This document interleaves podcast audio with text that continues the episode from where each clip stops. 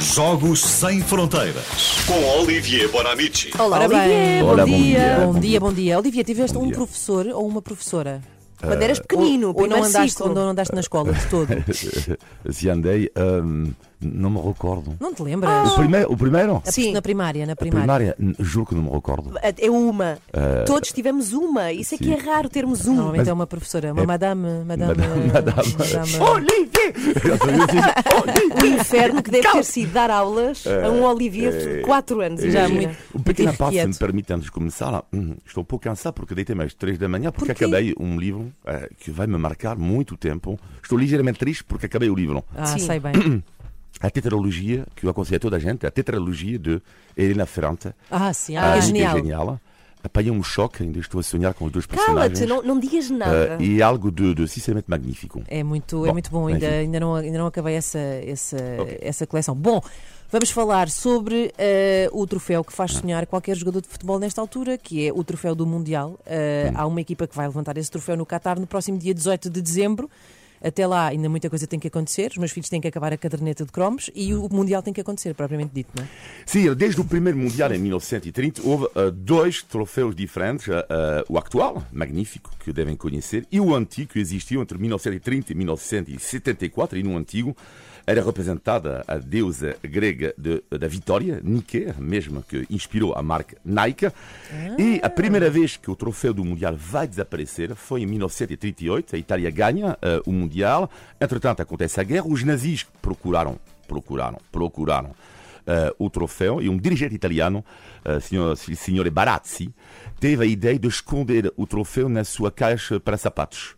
Os nazis procuraram, nunca encontraram. Nunca acharam E que lá estava. 12 anos depois, eh, ele reapareceu. Não era muito grande, Barazzi. então, para caber numa caixa de grande, sapatos? não. Depende Não do número, grande. depende do número. senhor. Exato, se Depende calçar do um número. 45. E, e, e, do, e 12 anos depois, o senhor Barazzi, eh, em Deu de 1950, Barazzi, é? reaparece com o troféu do Mundial. Ah. Eh, reaparece com o troféu do Mundial. Bom, eh, entretanto, eh, em 1983, no Brasil, o troféu é novamente roubado. encontraram os ladrões. A taça é que nunca. Eh, mas o roubo mais inacreditável do troféu do quem é Mundial? Desculpa. aconteceu em 1966. É uma história mesmo incrível. Eh, portanto, na altura, 66, era o antigo troféu. A Inglaterra é o país organizador e antes da competição começar, os ingleses pedem à FIFA eh, para mostrarem o, o troféu durante uma grande exposição de selos. Na altura, os selos eram muito mais na moda do que hoje em dia.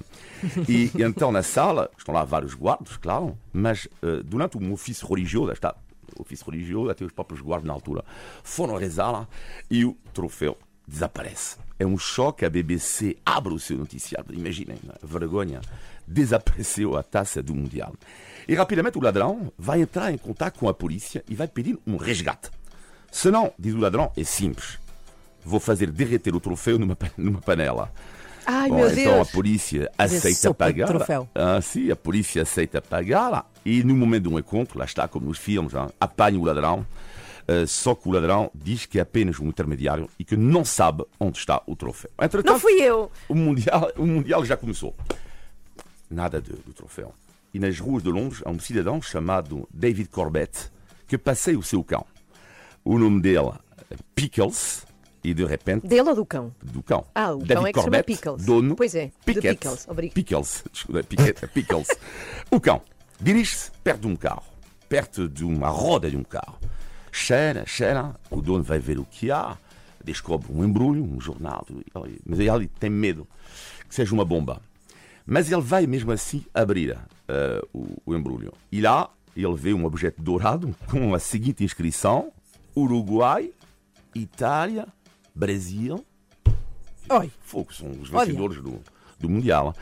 Eh, e Corbett volta para a casa dele e diz à mulher, querida, eu acho que o nosso cão encontrou o troféu do Mundial. E a partir daí, Pickles tornou-se uma estrela da BBC. Aparece nos programas de televisão, oferece-lhe um ano de comida de borla. Só um? aparece é, num que filme. O seu dono, David Corbett, recebe o dinheiro da recompensa e no dia da final de 66 ganha pela Inglaterra. Portanto, imagina o, orgulho de David Claro. Corbett. Uh, Pickles é convidado na cerimônia da vitória O cão é tão excitado, toda a gente quer acariciar o cão, é tão excitado, entra no elevador com a estrela e de repente faz um valente xixi. Uh, Pickles, um dos heróis do Mundial 66. Uh, e hoje em dia, o troféu do Mundial que vem na televisão, a partir daí, está, é uma cópia. O original só aparece alguns minutos só depois da final. Logo okay. a seguir, ele volta para a sua casa, o Museu da FIFA em Zurique. Não se esquecem, portanto, herói do Mundial 66. Pickles. Pickles, Sim. o cão que encontrou o Mundial. E hoje em dia, em Londres, até uma árvore onde está escrito Pickles. É aí ah. que encontrou uh, o, o troféu Olha, mundial. que belíssima história, sim senhora. Portanto, do Qatar vai ser aquela, o verdadeiro. Só para, ver, só para ver, só depois para ver, volta. E depois, e, e, não, e, e, logo a seguir, eles têm direito de tocar o original e depois é a cópia. No Qatar vai ser tudo só para ver. Sim, Não sim. se toca em nada. 8 para as 8, muito bom dia. Beijinhos, adeus, Olivia. Até segunda-feira. Temos os Jogos Sem Fronteiras sempre à segunda e quarta.